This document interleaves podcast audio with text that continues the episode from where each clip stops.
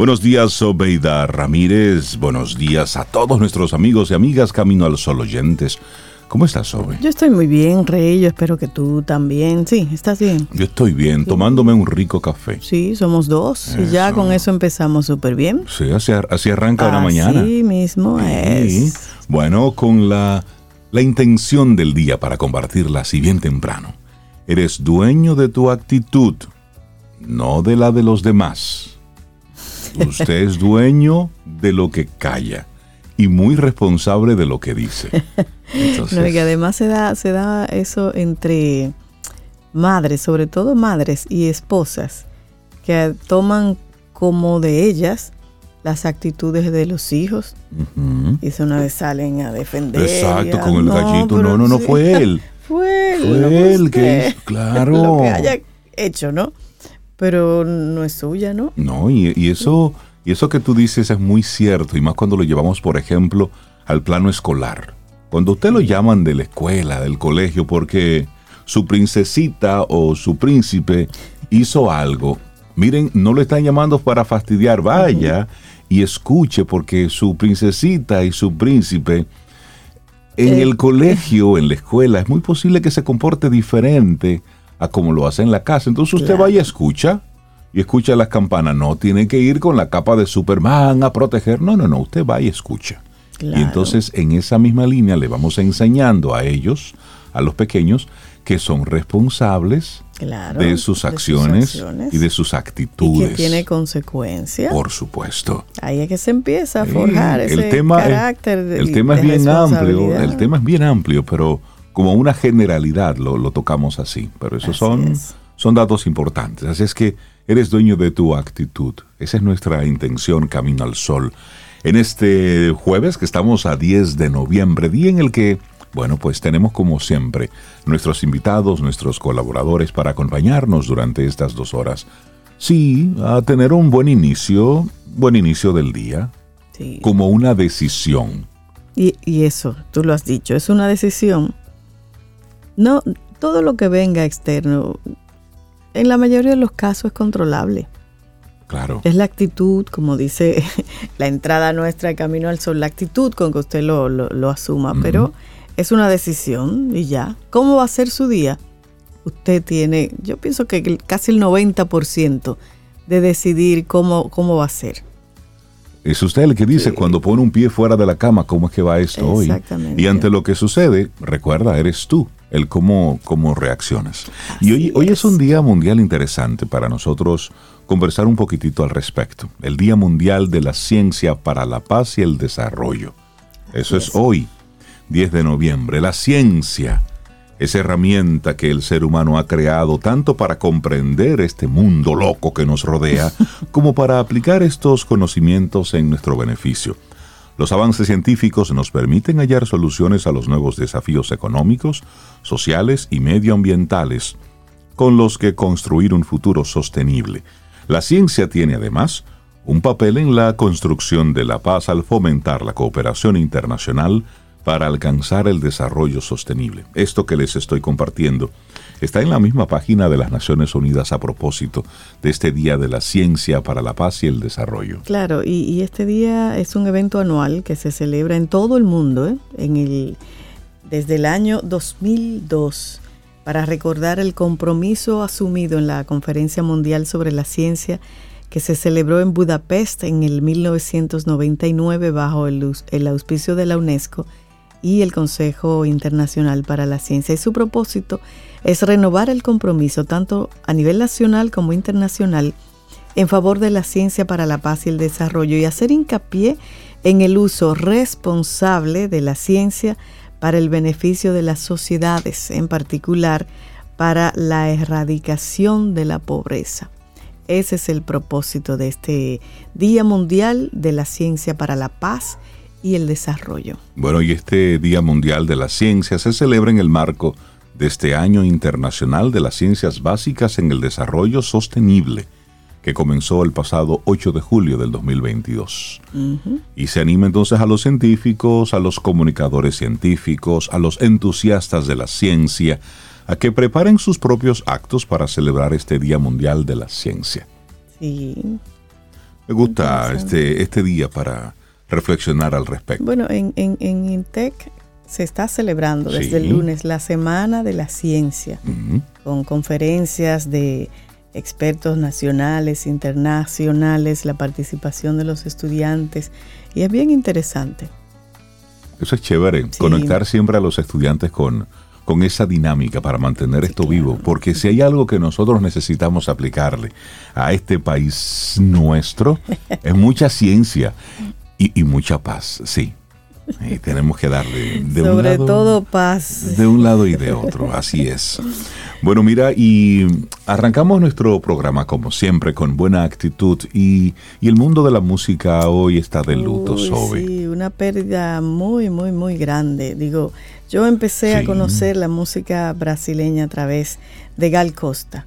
Así es. Que ayer falleció, 77 años, reconocida cantante de Salvador de Bahía y murió de un infarto fulminante, eh, según su asesora de, prensa. Gal Costa murió ayer miércoles.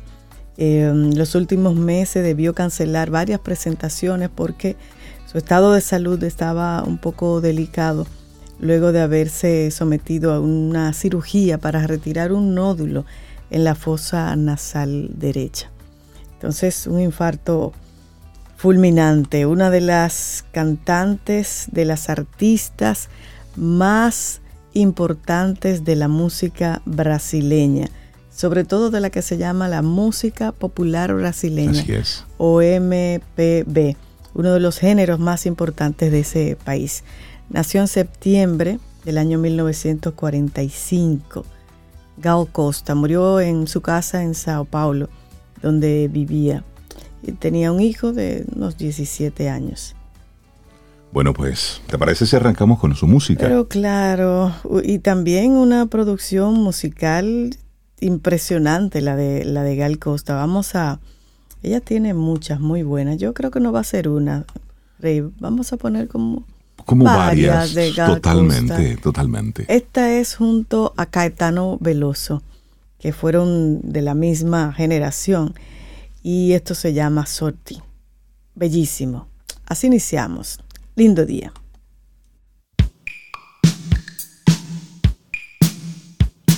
Iniciamos Camino, al Sol. Estás escuchando Camino al Sol.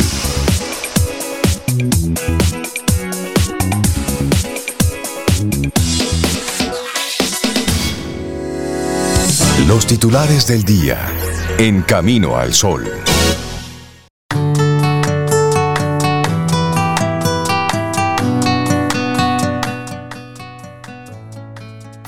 Aventurarse en lo desconocido, a un camino o proceso no recorrido, con una actitud ilusionada y fuerte. Francisco Sáenz de Oiza.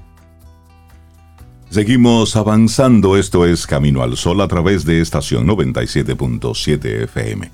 Te compartimos entonces algunos de los titulares que recoge la prensa nacional y también algo de lo, del mundo, de las noticias internacionales. Iniciamos con el COE, que emite alerta verde para cinco provincias por vaguada. Hoy jueves lloverá. Así es que se lo estamos diciendo desde ahora. ¿eh? El Centro de Operaciones de Emergencias, el COE, emitió ayer miércoles alerta verde para cinco provincias de las regiones noreste y sureste, debido a la incidencia de una vaguada. Por posibles crecidas de ríos, arroyos y cañadas, así como inundaciones repentinas o urbanas, las provincias en alerta verde son la Altagracia, El Ceibo, La Romana, Atomayor y San Pedro de Macorís. También en puntos aislados de la cordillera central y en la zona fronteriza se han presentado algunos chubascos de corta duración. En su reporte más reciente, la UNAMET informó que la humedad suplida por el viento del sur-suroeste, así como los efectos de una vaguada que aporta inestabilidad nuestra masa de aire han estado favoreciendo nubes pasajeras con aguaceros fuertes en ocasiones, tronadas y ráfagas de viento hacia las regiones noreste y sureste principalmente. Para nosotros, prestarle atención. Para este jueves se prevé que llegará humedad al territorio dominicano, más el acompañamiento de nubes desprendidas, una onda tropical que se acercará Provocará nublados en ocasiones, aguaceros localmente moderados a fuertes, tormentas eléctricas, ráfagas de viento que se extenderán en periodos de la tarde y en la noche sobre las regiones noreste, norte, sureste, incluyendo el Gran Santo Domingo y en la cordillera central. La ONAMET comunicó que la tormenta tropical Nicole no representa peligro para el país. Este es nuestro primer titular.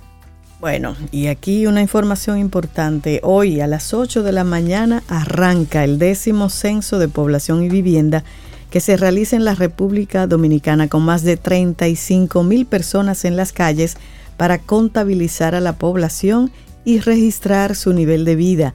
Los partidos políticos de oposición han hecho observaciones e incluso han llegado a sugerir la posposición del proceso mientras la Iglesia Católica, organizaciones sociales, el empresariado y otros partidos políticos han manifestado su apoyo. La directora de la Oficina Nacional de Estadísticas, Miosotis Rivas, quien ha estado a cargo del montaje, realizará el primer empadronamiento al presidente Luis Abinader en su residencia, abriendo así la jornada de manera simultánea en todo el territorio nacional. Víctor Romero, el director del décimo censo, dice, no podemos utilizar una herramienta para el desarrollo nacional desinformando a la población el objetivo del empadronamiento de todo el que pisa suelo dominicano es disponer de las estadísticas necesarias para el diseño de políticas públicas y conocer las características demográficas de cada territorio. El director del censo, Víctor Romero, respondió algunas dudas que han gravitado en los últimos días respecto a este proceso. Lo primero es que la ONE no va a aplicar sanciones por negarse a responder las preguntas, como establece la Ley 5096 sobre estadísticas y censos nacionales, ya que se está apelando al deber ciudadano. Romero explicó que en el pasado se decretaba un día laborable porque los censos eran de hecho y se realizaban en un tiempo muy corto. Sin embargo, la tendencia en la región es aplicar censos más extensos por 21 días o hasta un mes. El trabajo de los empadronadores será continuo los fines de semana para poder encontrar a la gente que trabaja de lunes a viernes. Romero también dijo que durante los 14 días de esta décima versión habrá un aumento de patrullaje de policías y militares. Las personas podrán verificar con el código QR del carnet de los empadronadores su identidad o llamando al número asterisco 462. Así es que hoy arranca el censo nacional. Es importante. Y continuando con este tema, apoyar el tema de la seguridad ahí. Continuando con este tema, algunas preguntas que son las más comunes sobre esto, porque todavía nosotros no tenemos una costumbre de, censo, porque se hace cada cierto tiempo y hay generaciones que no lo han visto. Hay generación que no lo han no censado. Lo que, no sabe exactamente. Entonces, bueno, la boleta censal aclara que no tiene preguntas sobre ingresos o propiedades adquiridas. Comienza hoy a las 8 de la mañana. Entonces, el censo es el conjunto de operaciones que consiste en recoger, procesar, analizar, evaluar y publicar datos demográficos, económicos y sociales relativos a todos los habitantes del país en el momento del levantamiento de la información. Y el objetivo es proporcionar al país información relativa a las características de las viviendas, de los hogares y de las personas que los integran para cada uno de los ámbitos políticos, administrativos y centros poblados o localidades de la República Dominicana. Se va a realizar eh, a través de una captura móvil eh, en una tableta de las informaciones de las preguntas que se hagan y como decía Sobe, desde el 10 de noviembre, hoy, hasta el 23 de noviembre. Los días eh, básicamente son 14 en total y de 8 de la mañana a 5 de la tarde. Se hará de manera simultánea en todo el territorio nacional. La boleta está compuesta por 67 preguntas.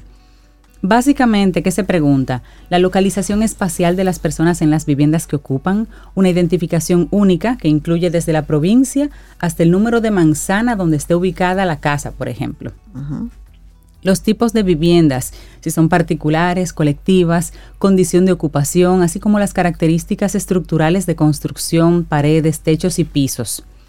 El número de hogares de una misma vivienda, o sea, si en una misma casa, en una misma vivienda están dos, tres familias contenidas, también servicios y artículos del hogar, la condición de tenencia de la vivienda, número de dormitorios, si tiene o no tiene cocina, Son elementos que dan, eh, digamos, información socioeconómica, acceso a servicios de salubridad, de medio ambiente, presencia general de productores agrícolas o de pecuarios, emigración internacional, también se pregunta sobre eso, mortalidad general, mortalidad específica sobre, por COVID, a causa de COVID en la familia.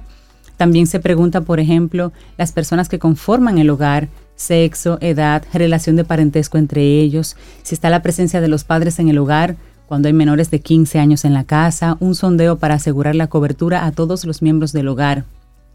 También se pregunta, obviamente, fecha de nacimiento, lugar de nacimiento, discapacidad, si hay alguna, características educativas, el uso de las TIC, si está presente en la casa, migración, características laborales, estado conyugal, investigación etnorracial, fecundidad y mortalidad. Todo eso. Y algo que a muchas personas les preocupa es si deben abrirle las puertas a, estas, a estos empadronadores para, para, la información. Ellos le dicen, no tienen que entrar a su casa. Si usted no se siente cómodo, usted puede quedarse en la puerta afuera y dar la información en la puerta o en la calle afuera, siempre y cuando usted dé toda la información que se le pregunta, que es la idea, levantar toda la información. Hay sugerencias que han estado compartiendo en edificios, en apartamentos. Si, si se sienten más cómodos, que pongan una mesa en el parqueo, y que cada quien vaya y responda ahí las preguntas. Es una muy buena Hay alternativas. Sí, y es importante que los dominicanos estemos empoderados de este proceso y estemos claros de todo lo que va a estar ocurriendo. Por y los empadronadores van a estar identificados. Por supuesto. una gorra azul que va a tener el logotipo de la ONE, del gobierno dominicano y dice censo. Lo mismo un carnet con un código QR que entrando en la página de la ONE, con ese código QR puedes validar que esa persona viene de allí. Y hay un teléfono, asterisco 462. Y hay un teléfono, Para verificar que esa persona sea realmente una de las personas de la ONE. Es muy importante que ayudemos en este proceso, porque con esta información, esta es la data dura y pura que necesita un gobierno para poder tomar decisiones. Así que mientras mejor lo hagamos, yo lo que no entiendo es por qué con los, con los recursos que se utiliza para esto, porque es un trabajo arduo y se utilizan muchos recursos, no sé, se me ocurre que tal vez una, una aplicación que todos hubiéramos podido bajar y registrarnos y llenarlos y subirlo a una gran base de datos, porque eso pudiera funcionar en algunos sectores. Es que hay algunos segmentos de la población que a lo mejor eso no, lo cubriría. Pero Porque se me ocurre que hay lagunas que van a suceder, por ejemplo, personas que estén trabajando en el momento que pasen por su casa, ¿quién da la información en, esa casa caso, si está lo que va a pasar es que te van a dejar el, el formulario. La boleta. Y entonces después lo pueden recoger. O tú llevarlo, qué sé yo, a uno de los sitios, de los puntos donde, donde estén. Lo importante es que, se, que se, se, busque esta información. Sí, que hagamos la diligencia. La necesitamos, la necesitamos como país. Estamos hablando de que serán 25.068 empadronadores, 6.521 supervisores, 1.876 encargados de polígonos, 891 soporte técnicos, 344 encargados y coordinadores y 10 supervisores nacionales. La vestimenta, el cómo están vestidos, el cómo se presentan es importante. Ya Cintia lo decía, la chaqueta azul con el logo de la ONE en azul serán los empadronadores y los supervisores van a tener una chaqueta roja para que estemos en tiempo y en espacio. Entonces, hoy arranca el censo. Ojalá que esta data la podamos ver como se va a estar captando a través de dispositivos digitales, pues que esta data la veamos rápido, la veamos pronto y que se pueda hacer esa tabulación rápida. Claro, y una observación, hay personas que se oponen, a grupos que se oponen al censo. Normalmente se le califica como personas de ultraderecha y es importante eh, el apoyo, como hemos estado diciendo. Y hay un, una serie de tweets que envió eh, Jiménez, José Jiménez, que era ministro de, Dios mío, de eso mismo, de planificación, Juan Ariel. Juan Ariel. Juan Ariel Jiménez, que apoya el censo y él explica, desde la política educativa hasta las políticas de seguridad ciudadana, todos nos beneficiamos y disponemos de buenas estadísticas. Por cierto, solo con datos actualizados se puede tener un diálogo franco para la búsqueda de soluciones acertadas. Eso dice Juan Gabriel, que digo Juan Ariel, que es economista. Dice, los censos no son armas ideológicas para promoción de una agenda, ni de izquierdas ni de derechas. Los censos sencillamente levantan una información cruda, es decir, nos dan el diagnóstico, sin más, como la hace una prueba de un laboratorio. Exacto. Entonces hay que apoyar, hay que tener datos para poder tomar decisiones y ver la realidad en términos de número, datos crudos. Eso es lo que hace el censo. Exactamente. Nos dice cuántos somos, dónde estamos para poder hacer ¿Qué? políticas públicas. ¿Qué hacemos? Claro que sí. cosas, bueno, sí. cambiemos ahora de tema. El presidente de la Junta Central Electoral, Román Jaques Liranzo, informó la noche de este miércoles que, hoy jueves, el pleno de ese organismo se va a reunir nuevamente con los representantes de todos los partidos políticos para presentarles y conocer el borrador con las sanciones administrativas para quienes incurran en proselitismo fuera de fecha. Vamos a conocer el borrador del reglamento de la unidad que establecería el procedimiento para las sanciones administrativas electorales, puntualizó el presidente de este organismo.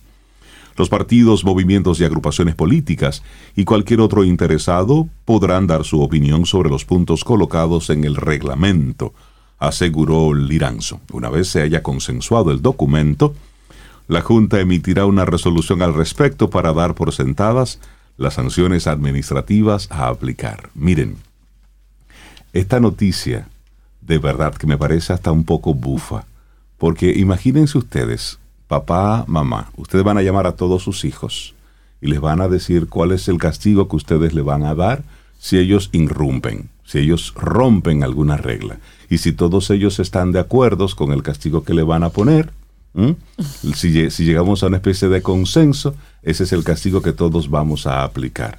Por Dios, a veces se manejan las cosas aquí en nuestro país como si fuéramos niños, como si fuéramos bebés. Y es un asunto de cumplir reglas, es un asunto de cumplir los reglamentos. Y se quiere tocar con, el, con un paño de seda todo lo que tiene que ver con los partidos políticos. Pero a la hora de aplicar sanciones a los partidos políticos, óyeme, le buscan todas las vueltas, es como que no quieren tocar ese tema. No, hermano, la democracia es causa y consecuencia. Es libertad de acción, pero al mismo tiempo hay que cumplir una serie de reglamentos sin tantas eh, ñoñerías, que es lo que es como yo como ciudadano lo veo. Todo lo que tiene que ver con los políticos, eso es hay que tener cuidado, hay que llegar a un consenso, tenemos que ver. Óyeme, la Junta Central Electoral, esto es llover sobre mojado porque están establecidas cuáles son los tiempos en los que se puede hacer campaña. Eso está establecido y no de ahora sino desde hace mucho tiempo dice específicamente cuándo es que puede inicia, iniciar claro. un proceso electoral. Así es. Y cuando se escribió eso, también se dijo cuáles eran las sanciones. Entonces volverá a llover sobre mojado para que los niños políticos nuestros no se ofendan ni se pongan bravitos si le llaman la atención y le quitan las pancartas. Por Dios, debemos madurar como país. Claro. Eso habla de que estamos comportándonos todavía como niños. Bueno. en otra información a propósito, ¿recuerdan de la noticia del MESID y las pruebas? Pues el MESID recula y saca de la agenda del Consejo discutir cambios a la normativa 09 0915. La propuesta de modificación pretende bajar los estándares de calidad a los profesores y luego de que Diario Libre publicara el contenido del nuevo marco formativo para la formación docente que cambia casi por completo la normativa 0915 que sustenta el programa Docentes de Excelencia, el Ministerio de Educación Superior, Ciencia y Tecnología, MESIT, no conocerá el tema en la agenda de este viernes como tenía pautado. La agenda fue modificada de acuerdo a la información ofrecida por la Dirección de Comunicaciones de la institución y el tema no se conocerá por el momento. Se pretende sustituir la prueba de aptitud académica conocida como PAA, que es un requisito para estudiar bajo este esquema, por una prueba ajustada al contexto dominicano que diseñará el Ministerio de Educación Superior, Ciencia y Tecnología. Por años se ha utilizado también la prueba de orientación y medición académica POMA, cuyos estándares eran tan bajos que era aprobada por casi todos los postulantes y de las entidades bueno, el MESIT insiste en que garantiza la, la, calidad y en una nota enviada, el Ministerio de Educación Superior afirma que el nuevo marco normativo de la formación docente garantiza la calidad educativa y plantea el fortalecimiento pedagógico de los docentes egresados de las carreras de educación. Sin embargo, la propuesta oficial de modificación evidencia todo lo contrario. Así que no va a agenda por el momento y qué bueno. Y ojalá que la saquen de la agenda y que esa eh, revisión se haga para o mantener el nivel de calidad o para subir un poco la vara, que eso es lo que necesitamos. Y es importante, ¿quién es la comisión que revisó y propuso los cambios a la normativa? Bueno, la preside la viceministra de Educación Superior, Carmen Evarista Matías, y la integran José Ajacín, presidente de la Asociación Dominicana de Rectores de Universidades, ADRU, José A. Aibar, de la Asociación Dominicana de Universidades, ADOU, Emma Polanco, rectora de la Universidad Autónoma de Santo Domingo, UAS, Ricardo Winter, de la Asociación de las Universidades Privadas, y Nuris González del Instituto de Formación Docente Salomé Ureña. De esas instituciones entiendo que la única que pudo ofrecer los programas de excelencia de los docentes fue el ISFODOSO. Ya. Hay otras universidades eh, que, estuvieron también integradas, pero de las que mencioné, José Aibar de la Asociación de Universidades, el rector de Unicaribe, José Jacín de UCE, Emma Polanco UAS, que aún la UAS no pudo, ofrecer esos programas. Hay otra, un conjunto de instituciones eh, que también conforman esa, esa comisión, eh, pero son eh, instituciones como Educa, Inicia y muchas de ellas y otras universidades se opusieron a la modificación por supuesto. de la por supuesto. de la normativa. Tenemos que apostar a la excelencia académica. Y eso tenemos que hacerlo una realidad.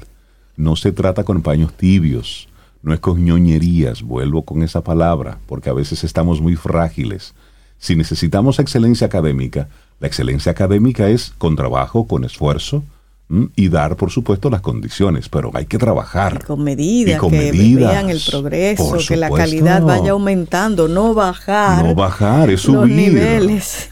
Porque recuerden, estamos hablando de los que van a formar a los niños. Estamos hablando... El futuro de nuestro país. Ya, listo. Listo, eso es.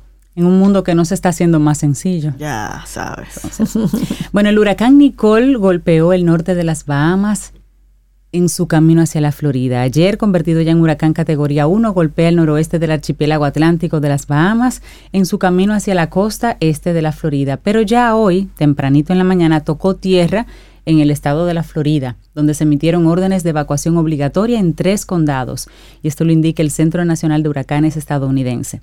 Nicole toca tierra en la costa este de Florida, al sur, al sur de Vero Beach, Nicole ya tenía vientos sostenidos máximos de 120 kilómetros por hora, pasó por las Bahamas, como ya mencionamos, en su camino a la costa atlántica de la Florida.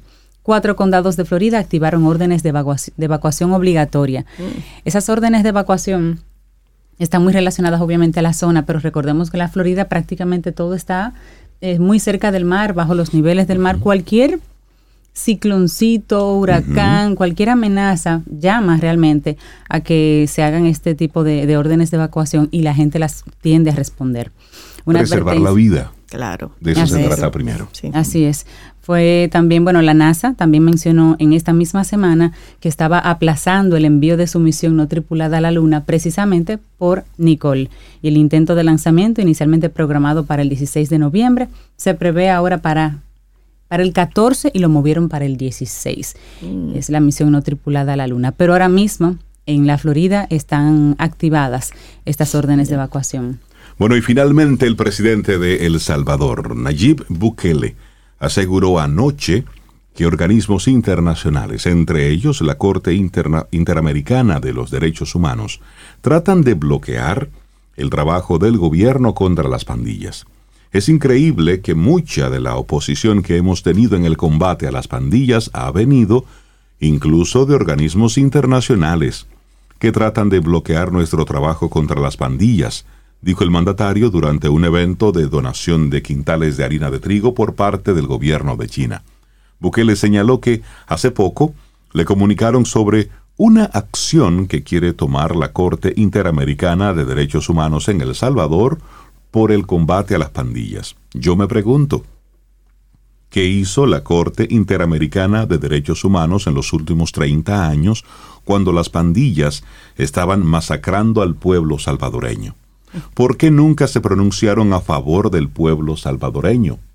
Eso dice Bukele. Estaba preguntando Bukele, ¿dónde estaban ustedes en estos 30 años? El mandatario apuntó que pareciera que ahora que estamos logrando defender los derechos humanos del pueblo salvadoreño honrado, de las personas cuyos derechos no deben estar restringidos, se pronuncian que estamos violando los derechos humanos. El pasado 25 de octubre, el Estado de El Salvador se negó a rendir cuentas ante la Corte Interamericana de Derechos Humanos sobre las acusaciones de detenciones arbitrarias, muertes en custodia estatal y tortura bajo un régimen de excepción vigente. Entonces, la Corte Interamericana lamenta profundamente la ausencia del Estado de El Salvador, pese a que oportunamente fue notificado. Sin embargo, el Estado ha declinado su participación. Así dijo al inicio de la audiencia Yulisa Mantilla, quien es la presidenta de la Corte Interamericana de los Derechos Humanos y relatora de País para El Salvador.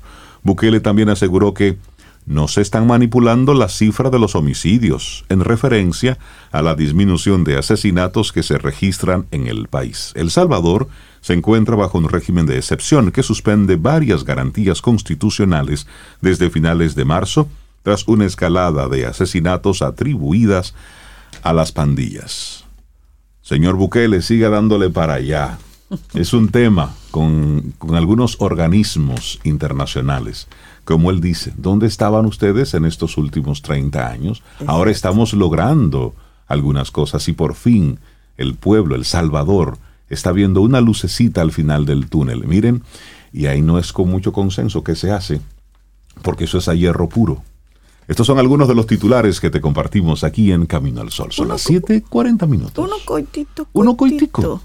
Las águilas con el triunfo sobre el Licey está en primer lugar. Las Cuyayas logran séptimo triunfo de corrido. En línea. Claro, y alcanzan las 15 victorias. Solo, solo quería dejar Solo como un dato. Solo eso por ahí. Me gusta. Seguimos con música. Miren, dice Lula da Silva sobre Gal Costa que falleció ayer. Fue una de las mayores cantantes del mundo una de nuestras principales artistas, y llevó el nombre y los sonidos de Brasil a todo el planeta. Eso escribió el presidente electo Lula y sigue diciendo, su talento, técnica y osadía enriqueció y renovó nuestra cultura, animó y marcó la vida de millones de brasileños. Y durante la campaña electoral, Gal Costa, que fue una rebelde, cantante rebelde y compositora que enfrentó a la última dictadura militar que se dio en Brasil desde el año 1964 al 1985, desde el escenario, desde su voz, con la canción, respaldó siempre la campaña de Lula y bueno, y promovió su, su candidatura en todas, en todas sus presentaciones, sobre todo en las últimas. Así es que estamos celebrando la vida de, de Gal Costa, brasileña, y esta canción hermosísima Azaí. Así seguimos. Laboratorio Patria Rivas presenta En Camino al Sol, la reflexión del día.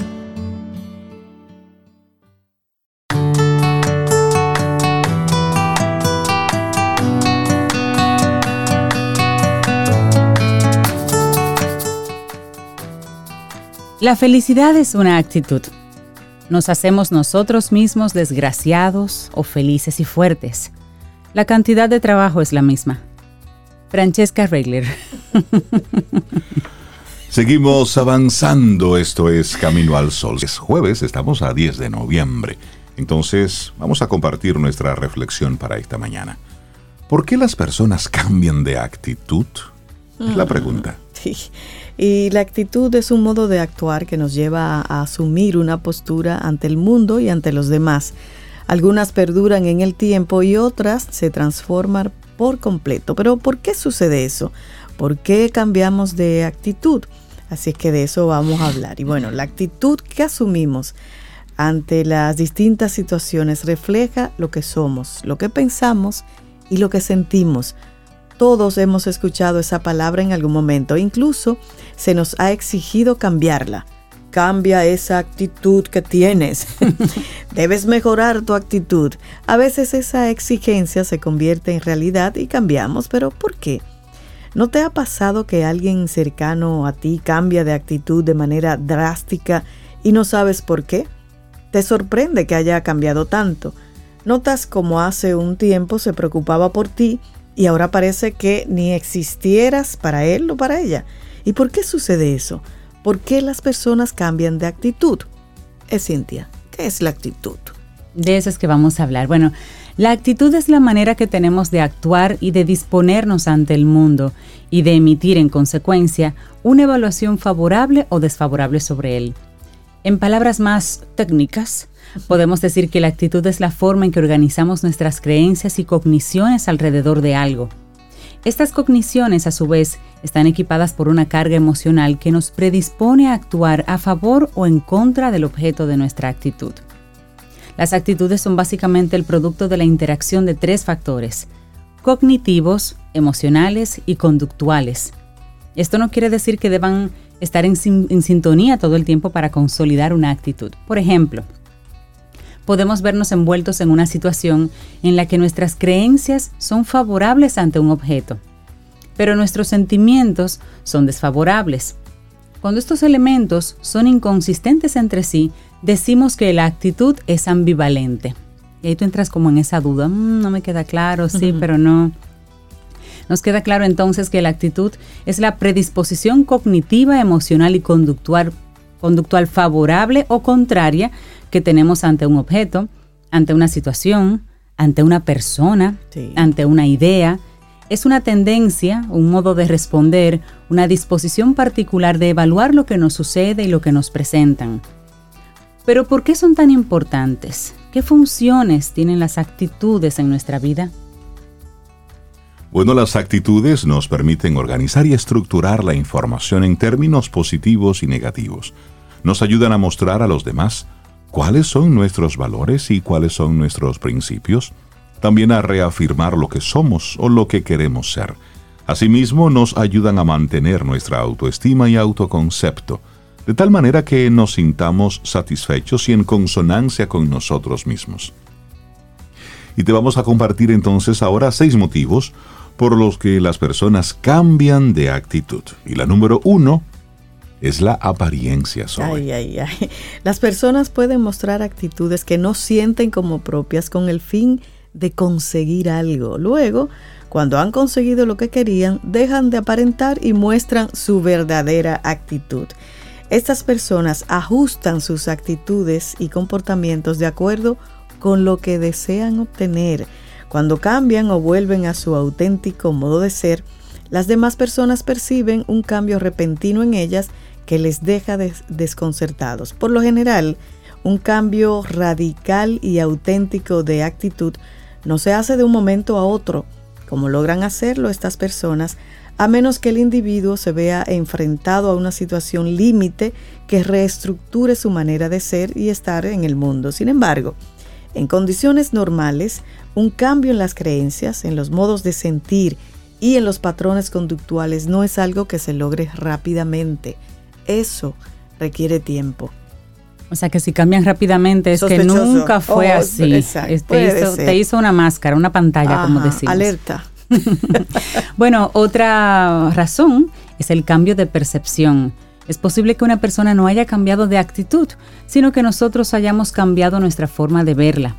La verdad es que los seres humanos somos expertos en formarnos ideas de las personas que muchas veces no reflejan lo que realmente son. Filtramos la información de acuerdo con lo que creemos, de acuerdo con lo que esperamos, con el fin de confirmar lo que ya sabemos. Entre comillas, lo que ya sabemos. Imagina que has tenido una pelea con un amigo, una discusión nada importante. Sin embargo, a pesar de que no fue nada grave, te quedas con la sensación de que sí lo fue y de que en consecuencia tu amigo ya no será igual contigo. Una vez que has consolidado esta creencia, empezarás a filtrar el comportamiento de tu amigo en busca de señales que confirmen eso que tú crees. Esto te puede llevar a ver conductas en tu amigo que antes hubieras pasado por alto.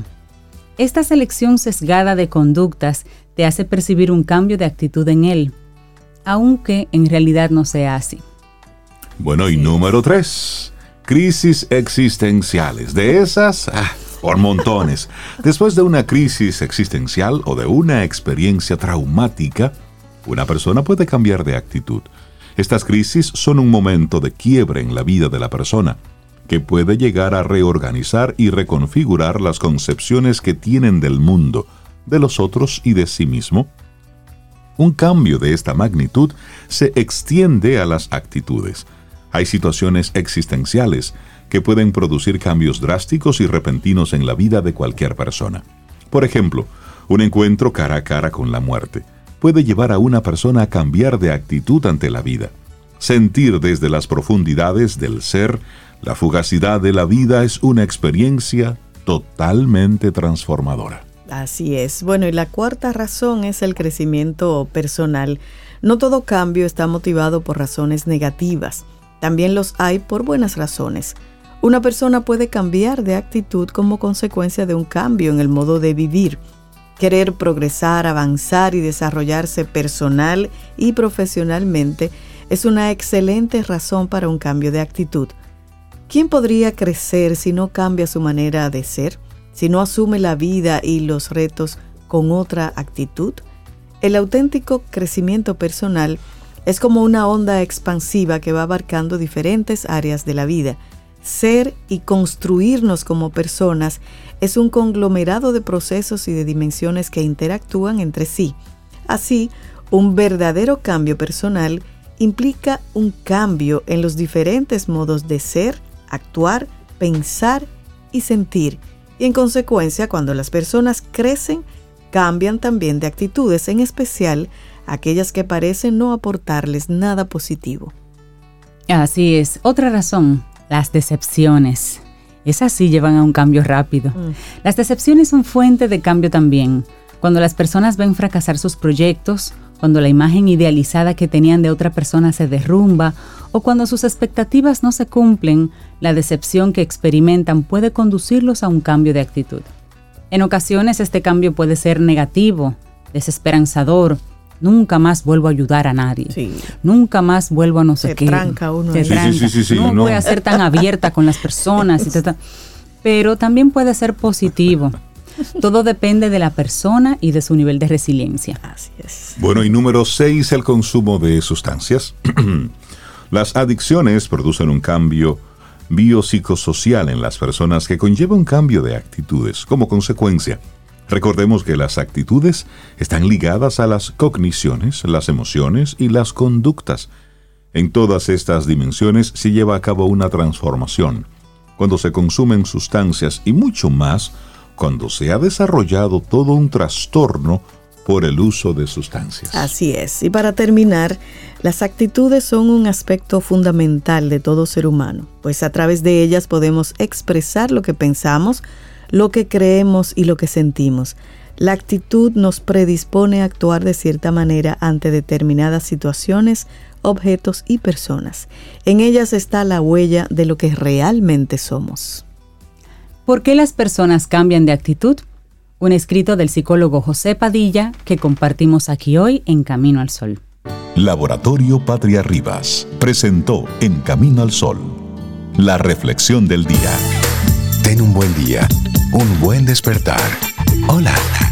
Esto es Camino al Sol. Camino al Sol.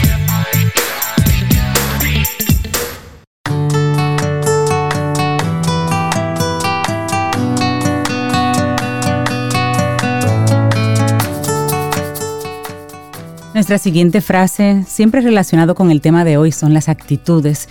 Es de Anthony Robbins y dice, las creencias tienen el poder de crear y el poder de destruir. Los seres humanos tienen la increíble habilidad de tomar cualquier experiencia de sus vidas y crear un significado que les afecte o uno que les salve literalmente la vida. Seguimos avanzando en este camino al sol. Muchísimas gracias por conectar con nosotros a través de las diferentes plataformas que tenemos disponibles en caminoalsol.do. Esa es nuestra página web. Todo el día estamos conectados por ese, por ese canal. Es decir, usted entra a caminoalsol.do y ahí estás escuchando música, escuchas el programa en vivo. También ahí tenemos los pasados programas. Por lo tanto, puedes siempre volver a conectar con Camino al Sol a través de nuestra web, caminoalsol.do. Y por Hay una compañía musical, Rey, ahí. Sí, siempre Para explicar que cuando termina las nueve se pueden quedar y escuchan una música de compañía. Y si te gusta y te quedas ahí, música, música curada. Además, como siempre estamos por aquí, de repente abrimos el micrófono y, y, saludamos. comenzamos a hablar y hacemos un, un camino al sol ahí sin, sin anunciarlo mucho. Así que entra caminoalsol.do y también a través de la FM, a través de estación 97.7 FM. Ahí estamos. Bueno, pues darle los buenos días y la bienvenida a nuestra primera colaboradora del día. Fénix Pérez, doblemente titulada como coach especializada en trabajo con sus grupos Mastermind, donde tiene el privilegio de exponer sus insights. Oye, ustedes yendo todos esos temas sí, poderosos. Fénix con el tema Lo que piensas es lo que vives. Uy. Uy, Fénix, buenos días. Buen día, Fénix. Buenos días. ¿Cómo estás? Muy bien, muy bien. Qué bueno, qué bueno. Eso, ese de doblemente titulada va a haber que cambiarlo, porque eso, es Como cinco veces, ¿verdad? ya son, triple, van más, van más. Ah, pero vamos a ponerlo a la N. Hablemos de, este tema que, que, ligerito que nos traes. Lo que piensas es lo que vives. Sí, eso es un trapito de tema ahí, tú sabes, la gente cuando anda queriendo hacer cambios, eh, eh, comienza con, con, con la fórmula de cambiar afuera Ah, que también funciona si la sostienes. ¿ah? Claro, cambiar afuera tú. Eh, un obstáculo principal a la hora del cambio es que tratamos de cambiar a los demás y cambiar el entorno. Entonces, así no funciona, no va a funcionar nunca. Eso es un ejercicio estéril, absolutamente desgastante, frustrante, que además debilita tu capacidad personal, la debilita absolutamente el tú estar teniendo expectativas en los trabajos, tú te das cuenta que yo trabajo pues, con niveles de supervisión hacia arriba, gerencia y tal, y me dicen los gerentes, porque es que si lo hicieran como yo, pero es que yo les enseño, pero es que yo esto, entonces eh, no funciona así. ¿ah? No funciona.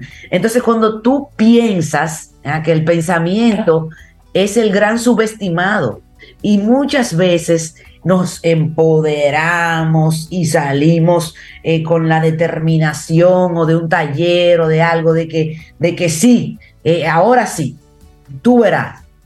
El problema con esto es que esto no, no funciona si tú no eres vigilante con el pensamiento. Y te voy a decir, yo tengo 20 años que ni bebo, ni, ni, ni bebo, ¿verdad? no bebo alcohol y estoy expuesta, todo el tiempo estoy expuesta porque en nuestra sociedad es una sociedad eh, eh, que bebe. Y siempre hay un trago social de por medio. Sí. Sí, y, está bien, está bien, tú sabes, porque yo, yo no tengo problema con eso. Eh, ahora, una herramienta que yo aprendí en esos grupos en los que yo me recuperé, que pude dejar la bebida porque yo tuve que buscar ayuda, fue la vigilancia hay que estar vigilantes. Y, ay, pero que eso es muy agotador. Sí, pero es eso, o usted va a bebe y se da dos años y se muere. Exacto. Esa es la otra opción. bien, o sea, tú yo decido si yo soy vigilante o si yo, y vigilante es no de mi deseo de beber, porque a mí no me da deseo de beber desde hace 20 años. a mí se me quitó ese día que yo llegué a mí, ya yo no tenía deseo. Y si me ha dado alguna vez un deseo de beber alcohol, eh, yo me acuerdo de ese último fondo que yo toqué, esa última mala bebida y, y ya y se me quita ahí mismo.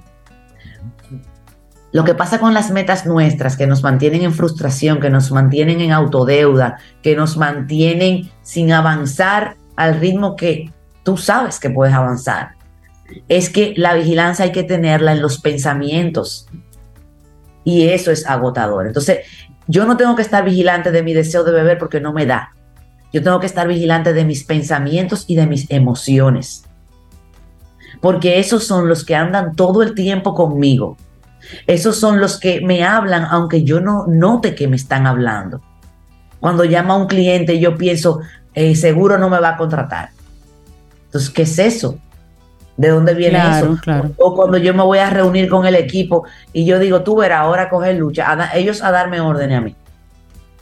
Entonces, fíjate, con mi equipo de trabajo, yo pude hacer un reencuadre. Yo dije, espérate, pero yo soy la coach aquí, ¿verdad? Yo soy la doliente del negocio. Mi cuenta de, dinero es la del doliente del negocio.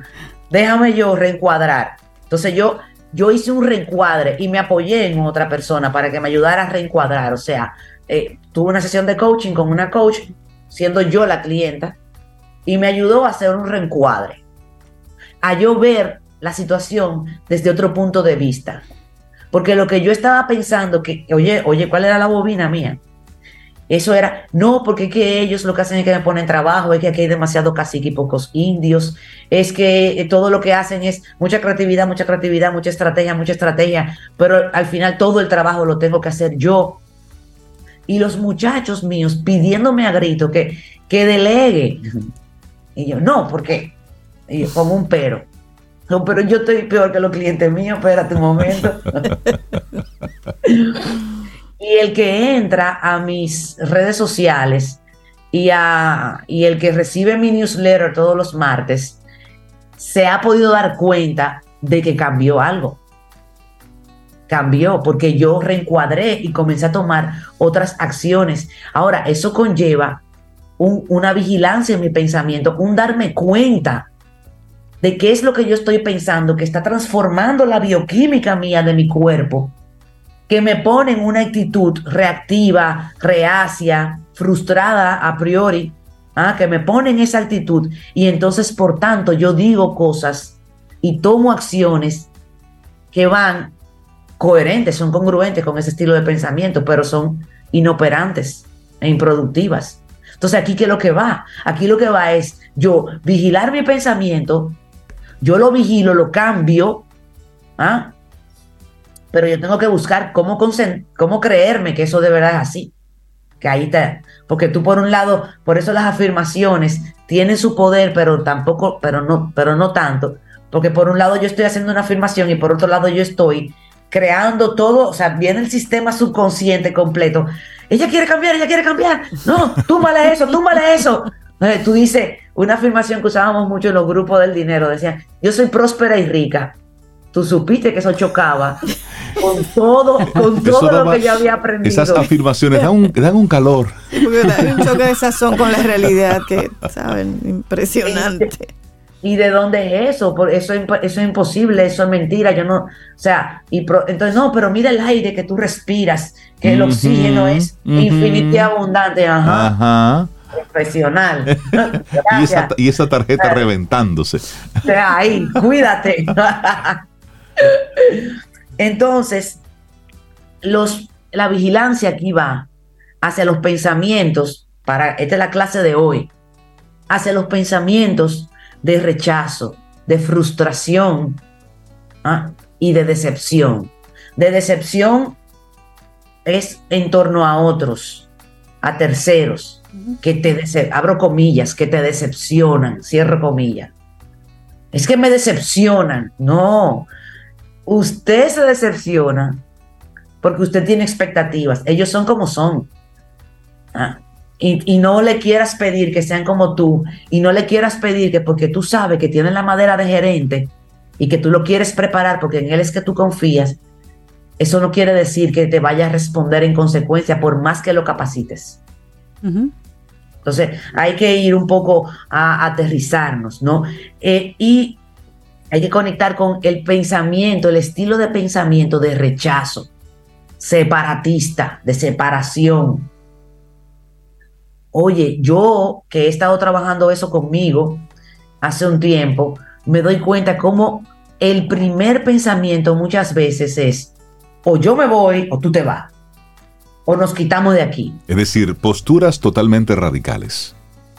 Radicales y de, y de apartarte, o sea, rupturas de amistades, rupturas de, grupos de amigos, rupturas en las empresas, que a veces hay muchos eh, eh, gerentes, directores y vicepresidentes que no, no te pueden cancelar, pero te pueden quitar de ahí, te pueden quitar del medio. Entonces tampoco es eso. O sea, tú puedes quitar a tu equipo entero, rotarlo completo, pero no se trata de eso tampoco. Entonces, ¿cuál es el pensamiento con el que yo voy a sustituir estos descubrimientos que yo haga? El pensamiento es conectar con un, pensamiento de benevolencia. Pero ¿cómo yo conecto con un pensamiento de benevolencia? Ay, eso es fácil. En mi mente, yo le doy las gracias a alguien que de verdad haya hecho algo por mí, que me brindó un café, que me invitó a su programa. Gracias a Reinaldo, Cintia, Sobeida, Laura, que me permiten. Y yo, yo me engolosino ahí, gracias. Y me, y me voy, ay, mira, Cintia tenía una blusa de rayas, Cintia, gracias, te deseo. Entonces ahí yo puedo pasar a desearte cosas que me gustaría que me desearas a mí. Y ya eso te pone a nivel de la química de tu cuerpo en un estado de benevolencia. Sí. Entonces ese estado de benevolencia te obliga a reencuadrar, a reencuadrar todo, toda la situación que, que te esté causando decepción, rechazo, frustración, para tú poder acercarte a lograr lo que quieres. Bien, entonces, para lograr esto, señores, hay que ser intolerante con uno mismo, hay que ser eh, eh, brutalmente honestos, hay que ser exigentes. Porque claro, a mí se me hizo fácil dejar el alcohol y, y demás sustancias aledañas, porque era eso, yo me muero. En el trabajo, en la misma familia, en las relaciones, usted hace, usted sigue ahí en su pensamiento de porquería y no se muere. Exacto. No, hay una consecuencia que te obliga a moverte, exacto. Tú sabes. Y hay gente que se muere, ¿eh? porque el, muchas condiciones médicas los doctores no saben por qué son. Pero está el componente emocional de forma implícita ahí. Claro, eh, claro, implícita. Ah, eh, que te, que te coge el cuerpo y te lo come. Así es. Y te mueres. Y dice Jean-Pierre Garnier Malet, el científico cuántico, Garnier dice que todas las muertes son suicidios. O sea, que todo el que se muere eligió morirse, consciente o inconscientemente, dice él. Dice él. A mí me gusta pensar eso, porque duele menos la muerte. Eh, y, y me permite yo tener un poco más de decisión sobre mí. O sea, yo me quiero morir y yo me quiero morir así sin haber logrado tal cosa, tal cosa, tal cosa. El compromiso contigo tiene que ser, y es el mío conmigo, llevarme a mi máxima expresión. Y eso siempre, sí o sí, va de la mano, o sea, el, tú sacar de abajo para tú llevarte a tu máxima expresión, eso va de la mano con el servicio.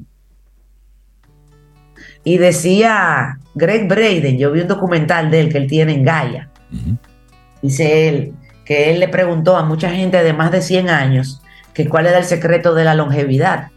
Y lo que todo el mundo le respondía en, su, en sus palabras y su propio resumen, es porque mucha de esta gente son gente que son incluso analfabetas, gente de, tribus en la selva. Yo conocí gente así, eh, chamanes, allá en el Amazonas en enero cuando fui, eh, gente en el Tíbet, gente en diferentes comunidades y el resumen de él es tener un corazón tranquilo y ser útil a los demás. Ese es su resumen. Y yo he iniciado una campaña personal, una cruzada personal mía conmigo, que se las comparto aquí, porque he tomado algunas decisiones cuidando el corazón tranquilo. O sea, me ofrecieron el otro día un carro y yo dije, deja ver, y tomé la decisión de, de, de no hacerlo porque yo quiero un corazón tranquilo y eso me iba a poner a mí en una cuota que no es la que yo quiero ahora. Exacto, que no, tú no necesitabas ese nivel de, de, ansiedad ni de intranquilidad. y es, entonces el corazón tranquilo, el corazón tranquilo. Asimismo, el, el, las decisiones en las relaciones, el corazón tranquilo. Porque mi estilo de pensamiento natural era la separación. Porque yo vengo de ahí. Mi mamá, eh, en su inmenso amor, ella me mandaba para donde papi cada vez que yo me portaba mal. Me decía, váyase. Cuando tú le intranquilizabas el corazón, ella te sacaba. Saludo, mi doña, salud. Sí, y me, me botaba de la casa, me, me, botaba, váyase, porque yo no quería ir donde mi papá. O sea, claro, no iba para la fiesta, pero papi era chéverísimo los fines de semana que nos tocaba. Pero ya di que el lunes, papi tenía esa correa ahí a cuarta. Y, él no me daba, él no me dio una sola vez. Pero, pero, mira, me, llama mucho la atención esto que dices de un corazón tranquilo, porque un corazón tranquilo viene a propósito de tu estar vigilando tus pensamientos.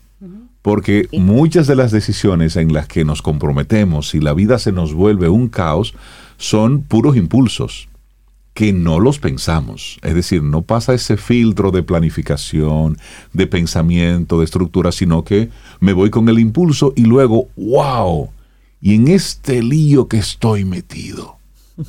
Precisamente por eso, por no vigilar cada una de esas cosas. Fénix, la gente que quiera seguir esta conversación contigo, conectar con todas las cosas interesantes que tú promueves y propones, ¿cómo conectan con Fénix? Mira, el día 29 yo tengo el taller del Vision Board y ahí vamos a hablar eh, largo y tendido de, del... No vamos a hacer el Vision Board, lo que vamos a hacer es hablar de cómo hacerlo, de qué sí poner y qué no poner en, en, en tu mapa de visiones, ¿verdad? Y en cómo usarlo. Porque fíjate que el Vision Board se cae, es una herramienta que se cae muchas veces, porque la premisa es que tú te tienes que parar cinco minutos todos los días ahí a mirar y a sentir tu objetivo y, y eso no puede ser tan exigente para que funcione. Porque por eso es que en febrero ya el mapa se vuelve parte del paisaje y tú no lo vuelves a ver nada más, lo ponga frente al inodoro. Eh, entonces, la idea, la idea es enseñarte a utilizar el mapa, enseñarte a qué no esperar del mapa, qué sí esperar del mapa. ¿ah? Y cómo eh, eh, expresar el estilo de vida que tú quieres en el mapa. Buenísimo. Entonces, vamos a recordar el 29. de noviembre. La gente que quiera conectar, entonces va a tu página y ahí se inscribe. Sí, ahí se inscribe. El, taller es online y vas a tener acceso al taller perpetuamente, por lo menos por un año, en lo que cambiamos de plataforma y no sé qué, por lo menos un año. El compromiso de que lo vas a tener ahí para que lo vuelvas y lo, y lo visites cada dos o tres meses, porque nosotros, esto de que lo que piensas es lo que vives, señor, esto es una forma de comunicarnos, un lenguaje, un vocabulario, un estilo de conversación que hay que seguir madurando, que hay que seguir eh, ejercitando entre nosotros mismos, que ha sido la labor de Camino al Sol. ¿ah? Eh, ahora esto hay que continuarlo, hay que amplificarlo, como me dijo, y, y me dijo Isaías Medina en una ocasión me dice, tiene que haber uno de nosotros en cada esquina para que para que para que podamos multiplicar esto y podamos vivir mejor y eso va a cambiar el calentamiento global, o sea, porque el pensamiento es energía. Eso va a cambiar la toma de decisiones, eso va eso puede eliminar hasta las guerras. Entonces se pueden comunicar conmigo en las redes sociales, en el correo electrónico que es fénix fénixperez.com o en el celular que es el 809-307-6610. 809-307-6610. Fénix Pérez, Que tengas un excelente día y muchísimas gracias. Hoy lo que piensas es lo que vives. Que tengas un excelente día. Bye bye. Muchísimas gracias. Un gran abrazo, Fénix. Gracias, Fénix. Gracias, gracias a ustedes por invitarme siempre, por hacerme parte Esto es tuyo. de esta gran familia. Gracias. Tomémonos un café. Disfrutemos nuestra mañana con Rey, Cintia, Soveida, en camino al sol.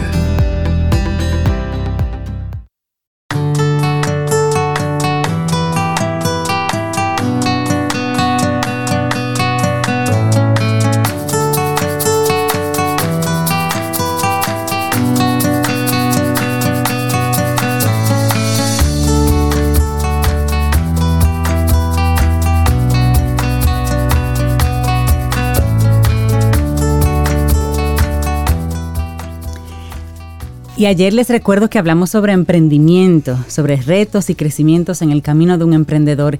Y esto sucedió en nuestro segmento Quien Pregunta Aprende con Escuela Sura. Tuvimos una interesante conversación con Patricia Nanita, ella cofundadora de Stamina. Tiene un nombre como de vitamina, ¿verdad? Ya lo decía, era como una vitamina.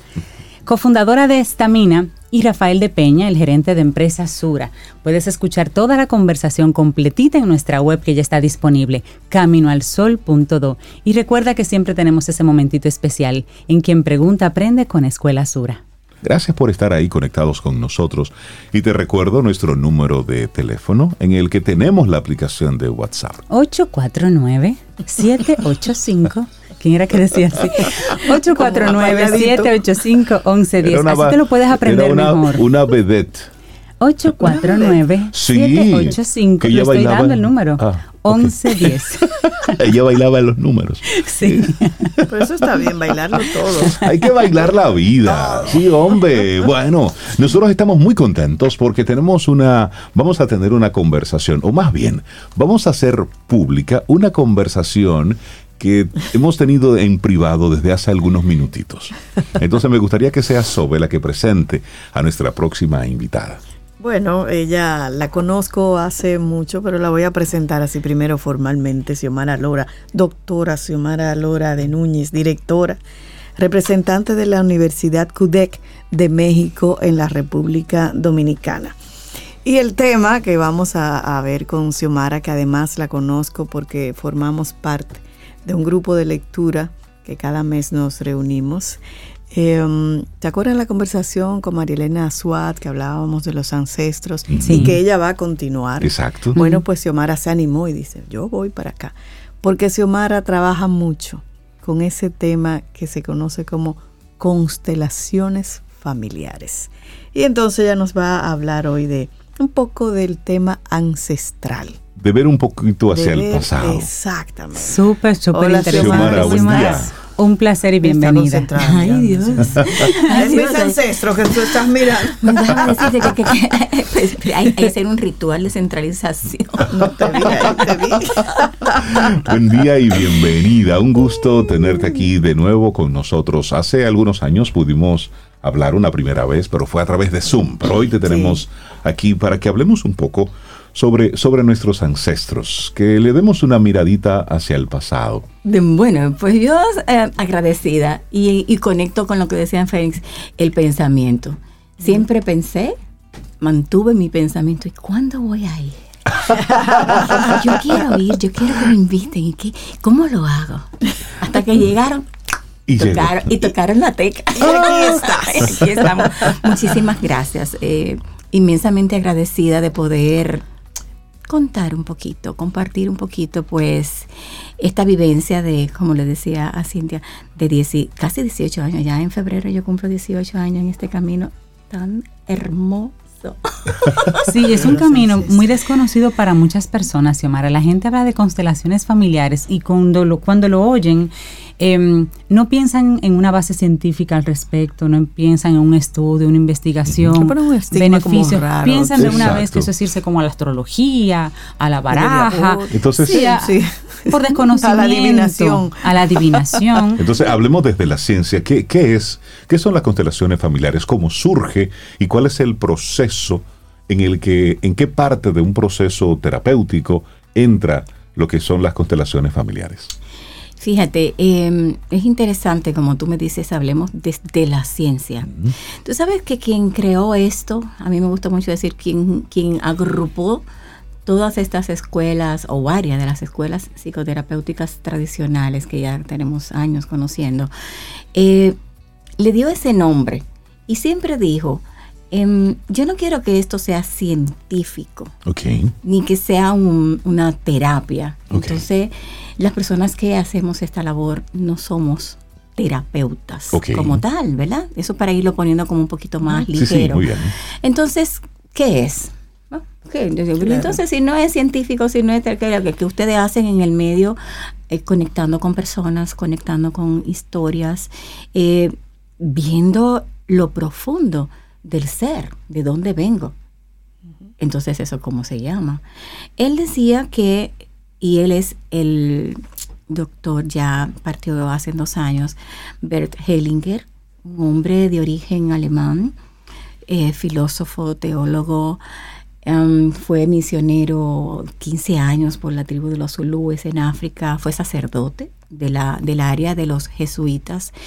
Y él, después de estar en un espacio eh, que lo invitaron justamente, así como que casualidad, él vivió la experiencia de representar algo que estaban en ese momento configurando, porque así es como se llama, son configuraciones familiares, sistémicas, el término constelaciones fue una como mala traducción o un arreglo a ver cómo mm. caía en español desde el alemán. Mm.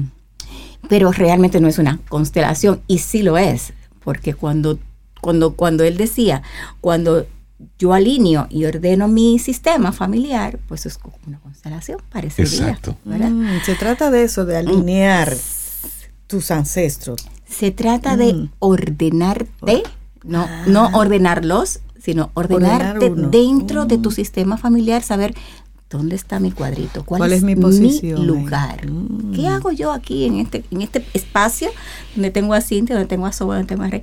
¿Dónde está mi espacio? Aquí. Entonces, mm. en, a partir de ese momento, él se anima y se va a diferentes partes del mundo a estudiar terapia gestal, terapia primaria, hipnoterapia, eh, un poquito de, el tema del guion. O sea, fue a estudiar, a prepararse. Habló, estuvo muy de cerca con Virginia Satir, quien, quien dirige eh, muchísimos, muchísimos años el, el tema de, de, la mirada sistémica, ¿verdad? Entonces todo eso, él hizo así, ok, ahora ya le voy a poner lo mío. ¿Y qué le agrega el maestro? Los órdenes del amor. ¿Y, esto con qué se come? ¿Cómo que yo voy a ordenar el amor? No. Él planteó que existen, después de 15 años de investigación en, la, en, África, en esa área de los zulúes, cómo en, esas comunidades que estaban los abuelos, los bisabuelos, toda esa gente juntas, ¿verdad? Él podía observar las dinámicas que se presentaban en ese contexto familiar y comenzó entonces a, a plantearse jerarquía ups, jerarquía. Sí, claro, porque ellos, él veía que los más grandes, los abuelos, eran los jefes, los que podían tomar decisiones, los que, y él veía cómo el resto del linaje hacia abajo, pues obedecía, iba, y es, ese, esa postura tenía una fuerza importante en toda la comunidad. Ah, pertenencia, claro. Todo ser humano tiene derecho a pertenecer. Y planteaba que no importaba si era malo, si era bueno, ladrón, no sé qué, todas esas cositas que le ponen a los que no hacen lo mismo que los demás, tienen derecho a pertenecer. Listo. ¿Y cómo se establece este tema de la pertenencia? Bueno, es que tú no, tú no puedes sacarte con una jeringuilla la parte que trae de tu padre, ni la que trae de tu madre. ¿Cómo lo hacemos? Está dentro de ti. Entonces, pertenece todo el que nació o forma parte de un sistema tiene derecho a la pertenencia. Mm, ok, y después pudo descubrir el tema del balance, ese equilibrio entre tomar y dar. Si tú me das bueno, decía él, yo te voy a dar bueno, pero muchísimo más bueno. Pero si se te ocurrió darme malo, tú supiste que te voy a dar malo pero muchísimo, sí, sí, sí, sí, sí, menos malo. Entonces, um, planteaba un montón de situaciones familiares, empresariales, a nivel de la salud, a nivel de la escuela con pedagogía sistémica y a partir de los finales de los 70, principios de los 80, esto se fue ampliando, se fue ampliando, se fue ampliando y se fue conectando con diferentes áreas del diario vivir. Llámese, como dije ahorita, la parte escolar es una ricura. Verlo sistémicamente porque podemos ver los actores que funcionan. Tú que decías ahorita que había que estudiar y que había que... ¿ah? Entonces, si tenemos un área educativa y el docente no está bien con su sistema, no está bien con su madre, su padre, ¿cómo voy a enseñarle a los demás? Si esta persona que está eh, en este chiquitito que está o chiquitita que está en la escuela tiene una actitud de distracción, vamos a ponerlo así, está mirando, como decimos nosotros ya en Belén con los pastores, mientras el docente está escribiendo, o la docente, ¿verdad? ¿Dónde está la atención de esta personita? ¿Dónde está? Conectada con alguna situación de su familia. Y si el maestro no tiene el conocimiento de esto, ¿qué le hace? Se va fuera. Exacto, viene una reacción. Fuera del curso. ¿Ah? y nos dice, espérate, ¿dónde está la atención de este chico? Es decir, lo que nos estás diciendo es que todo, todo, todo lo que hacemos tiene una relación directa con, con ese pasado, con esa conexión que yo tengo con, con los ancestros, ¿cierto? Sí y no. Que no es, eh, a ver, no es tanto el pasado, es mi origen. Mi origen, ok, muy bien. Es de dónde yo vengo. El origen es de mi madre, de mi padre. No tengo otro origen hasta donde yo sé mi madre y mi padre.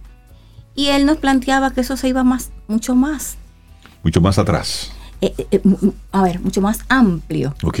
Mi madre y mi padre, pero también mi República Dominicana. También mi parte de ser en la parte del Caribe, pero también soy de este planeta Tierra. O sea, él decía que el contexto en donde tú te desenvuelves también tiene información para ti. Y no es lo mismo, tomando el tema de los docentes, eh, un docente en RD en Santo Domingo que un docente en RD o una docente en RD en San Pedro de Macorís o allá en Cotuí. Entonces él decía que el contexto también te daba una, información para tu poder lidiar con, con, el diario vivir. O sea, es amplísimo el tema y lo podemos colocar en diferentes áreas del diario vivir. ¿Qué se requiere? El origen. A mí. ¿Qué, tanta información, Xiomara, debe tener una persona que quiera decir, bueno, yo quiero ayuda con Xiomara para hacer una configuración familiar? Vamos a usar el término configuración que me gustó. Entonces, pero que, pero yo no conocí a mi mamá, yo no conozco el origen de mi papá, casi no conozco a la familia. ¿Qué tanto, qué tanta información yo debo tener para poder nutrirte para que tú me ayudes a configurar? ¿O eso no tiene que ver? Eso sale de mí. Guay. ¿Viste? ¿Viste que no hay casualidad? Claro, yo soy una madre de corazón. Tú me estás haciendo esa pregunta porque yo soy una madre de corazón. ¿Ok? Entonces, ¿cómo yo pude lidiar con mi hija de corazón? Si yo voy a aplicar este asuntito y ya sé que ella viene de una madre, de un padre, ¿cómo yo lo hago?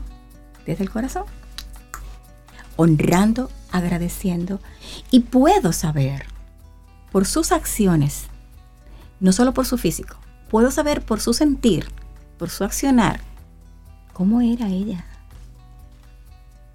cómo era él, quienes la trajeron al mundo. Porque la veo a ella. Si yo te veo a ti, yo no tengo ninguna información de ti.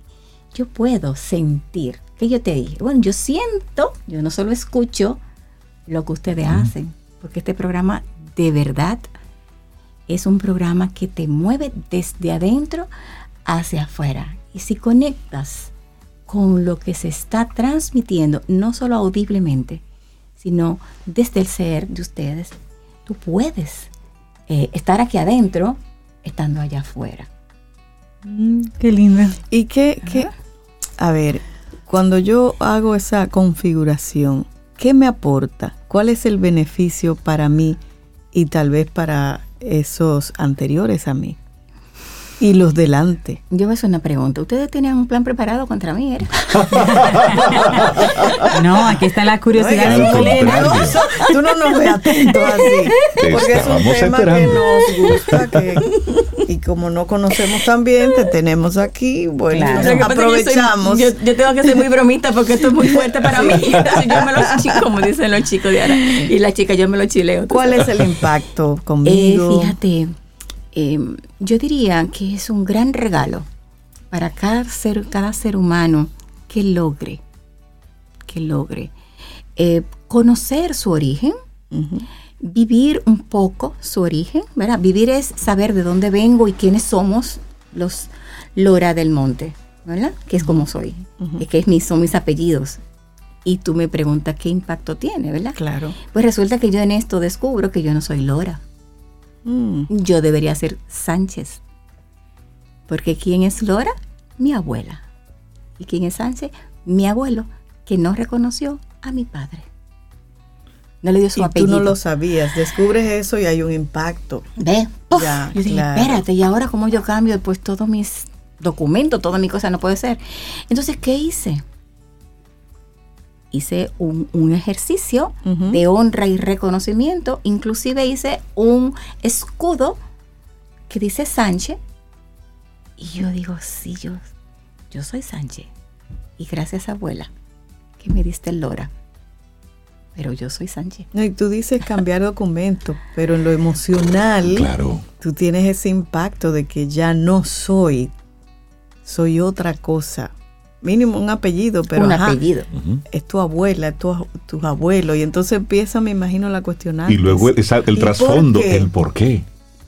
Entonces, imagínate Sí. cómo yo te lo explico. Ups, descubrí que yo soy Sánchez, pero yo honro a mi abuela. O sea, yo no, esa abuela que no, que, que le pasó a la abuela, que no, no, no. Yo honrar. eh, el impacto que tiene eh, conectar con esto es que se te acabaron los cuentos, se te acabaron la que no me lo sabía, Ajá. se te acabaron las excusas de no hacer lo que requiere para tu beneficio tuyo personal, para ti, como me gusta decir, y para la humanidad, para el resto del mundo como decimos, de qué tamaño es la huella que estás dejando en el planeta, en el camino. Ni siquiera importa saber si la dejaste de qué color. Pero Claro. ¿qué es lo que tú estás dejando cuando te vas? Deja la hebra del cabello, deja una expresión. Ay, se deja algo porque tú no te llevas absolutamente Y nada. una historia. Y una, una eso, historia. exacto. Y una historia. Mm, Entonces, cuando conoce tu historia, claro. no es vivir tu pasado, no es quedarte guay ahora, imagínate. Esta gente se tuvieron esta relación y bueno, mi papá tuvo escolaridad hasta los tres años, hasta el tercer grado de primaria y mi madre hasta el cuarto año de primaria. Xiomara, ¿y por qué tú tienes tres profesiones, dos maestrías y quieres Ujú. con 64 años de edad ponerte Seguir a hacer otra maestría? ¿Y a ti qué te pasó? ¿Te volviste loca? Bebe el pasado, Ujú. vete a tu gente. Exacto. No, no, no. Es todo lo contrario. Es honrar, agradecer, decir, wow, ahora yo lo hago para mí y para honra de ellos. Es interesante la forma en cómo estás contándonos eh, todo esto, porque estamos en un país donde lamentablemente los números de madres adolescentes es importante.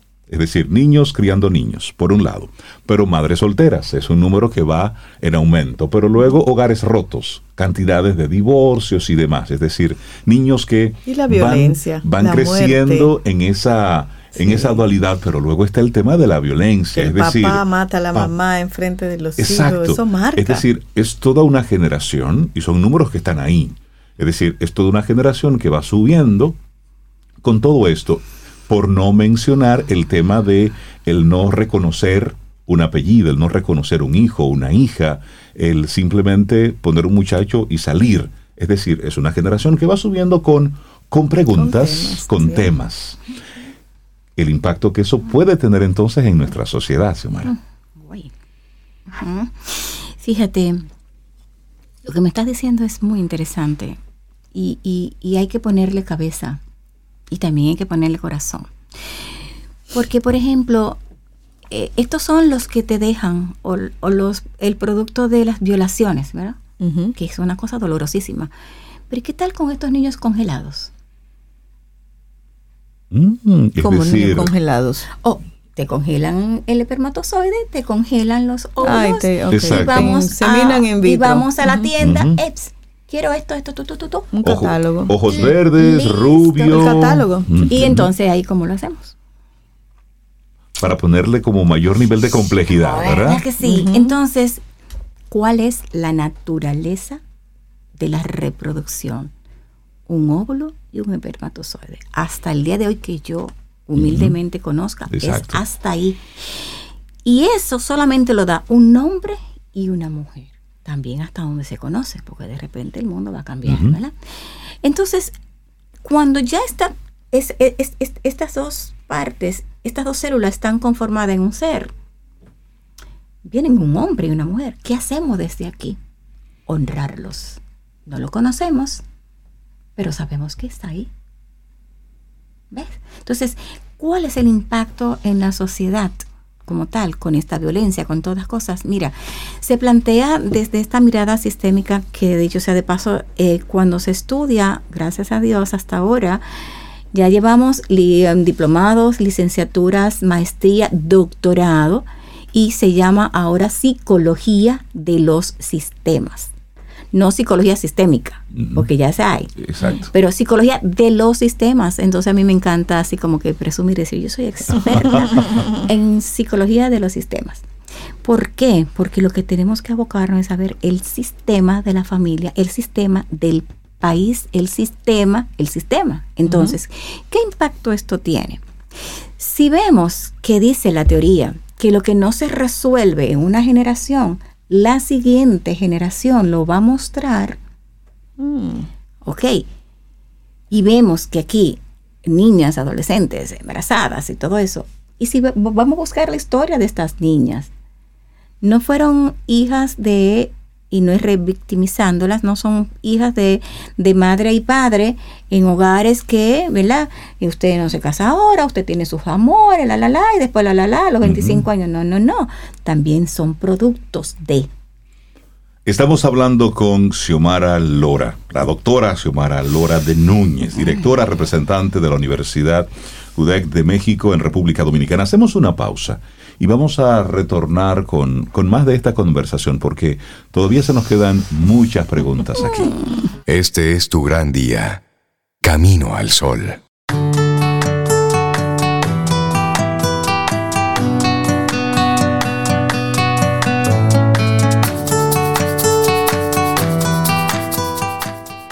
Es importante ser agradecidos por todas las cosas que tenemos. Anota las cosas que tenemos y que el dinero no puede comprar. Trata de hacerlo a diario. Eso contribuye a crear una actitud positiva. Una frase de Mary Lou Cook. Seguimos avanzando en este camino al sol. Estamos conversando con la doctora Xiomara Lora sobre, bueno, los ancestros, sobre, el pasado, ancestro. sobre la configuración familiar. Me gusta llamarla así. Sobe, tienes una pregunta. Sí, eh, volvemos a, a- a donde dejamos la, la conversación.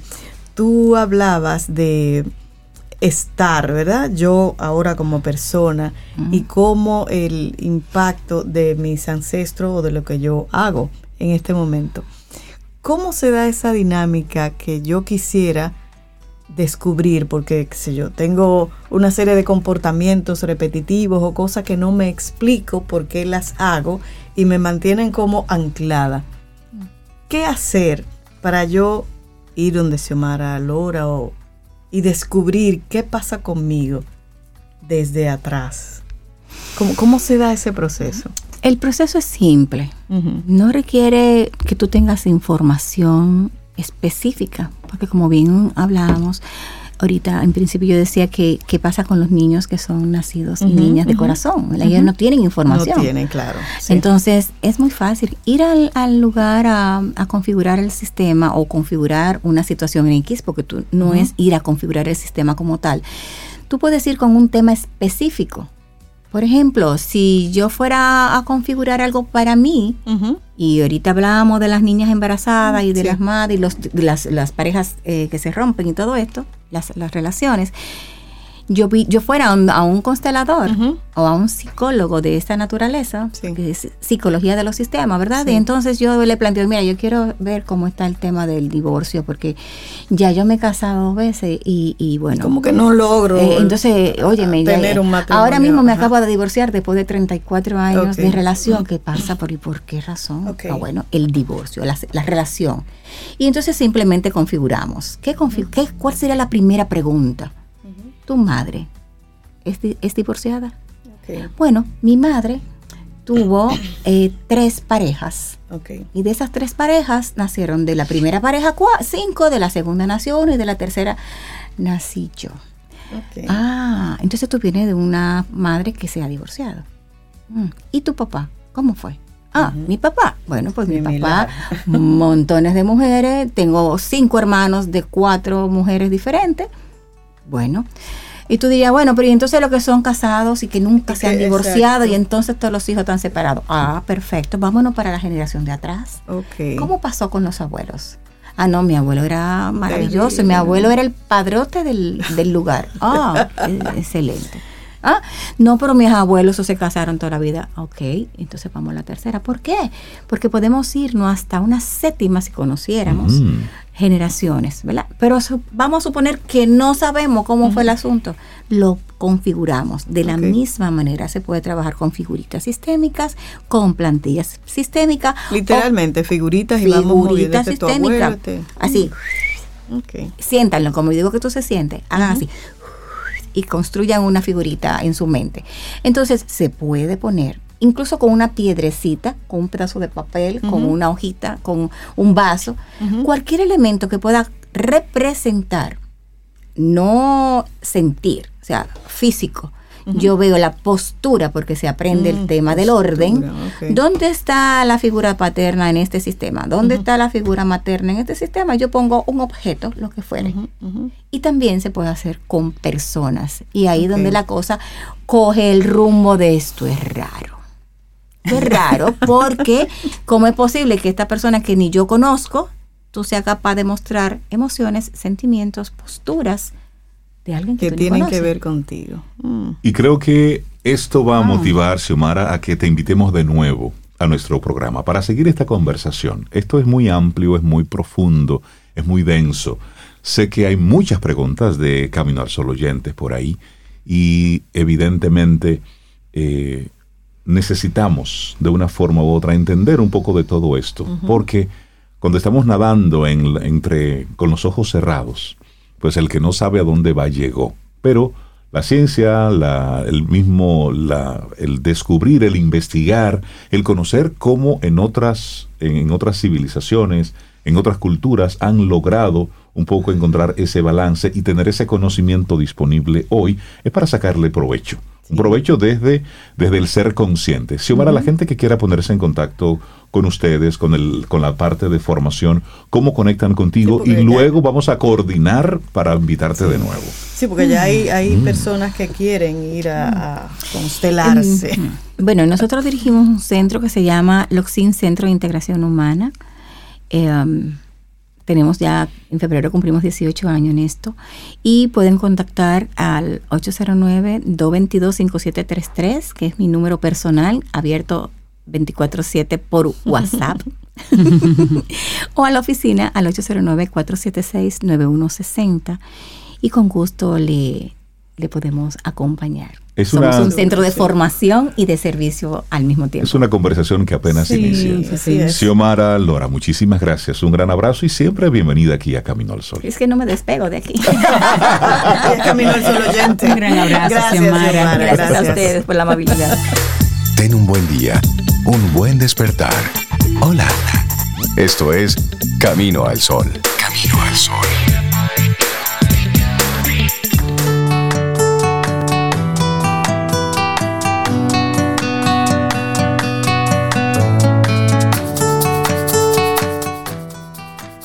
En un minuto puedo cambiar mi actitud.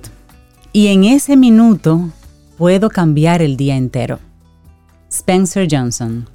Mañana viernes y el universo sigue conspirando. Si usted quiere y nosotros estamos aquí, tendremos un nuevo Camino al Sol. y esperamos que hayas disfrutado del contenido del día de hoy.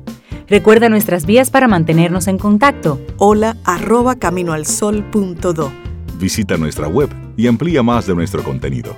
Caminoalsol.do. Hasta, una, próxima, edición. Y pásala bien.